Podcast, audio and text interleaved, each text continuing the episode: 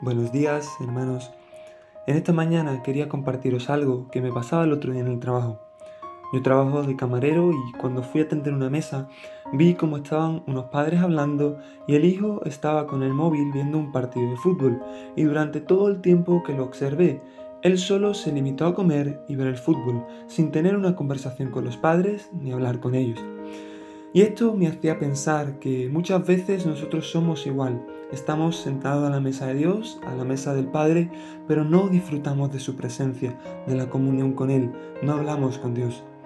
Tanto nos hemos acostumbrado a estar en la casa que nos olvidamos de Dios, nos olvidamos de que estamos sentados a la mesa del Padre y hemos dejado de tener comunión con Él. Jesús no perdió la comunión con el Padre. Vemos en Marcos 1.35 cómo Jesús, levantándose muy de mañana, siendo aún muy oscuro, salió y se fue a un lugar desierto, y allí oraba. Jesús, el Hijo de Dios, no perdió la comunión con el Padre, y como este versículo, en muchos otros vemos cómo Jesús se apartaba a orar. Nosotros también somos hijos de Dios. Así lo vemos en Juan 1.12, que dice, Mas a todos los que le recibieron, a los que creen en su nombre, les dio potestad de ser hechos hijos de Dios. Como hijos de Dios, cuidemos nuestra relación con Él, que no perdamos la comunión con Él.